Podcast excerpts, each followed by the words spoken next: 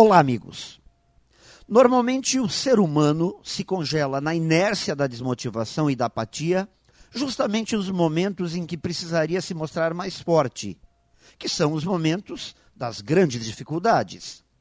Nessas horas, quando os medos ganham vida, é preciso usar de muita inteligência para descobrir quais são os exterminadores da motivação que estão nos atingindo. Em momentos estranhos, como este que estamos vivendo agora, é natural atribuir aos acontecimentos o fato de não nos sentirmos motivados. Mas vejam, também pode ser uma questão de comportamento, de falta de atitude, de perfil pessoal. Normalmente, o que nos congela é a soma do que nos cerca, de tudo o que nos acontece, mais o que está dentro de nós e como reagimos a tudo isso. Por isso que a motivação, a empolgação, a garra não pode ser uma gota d'água em uma chapa quente.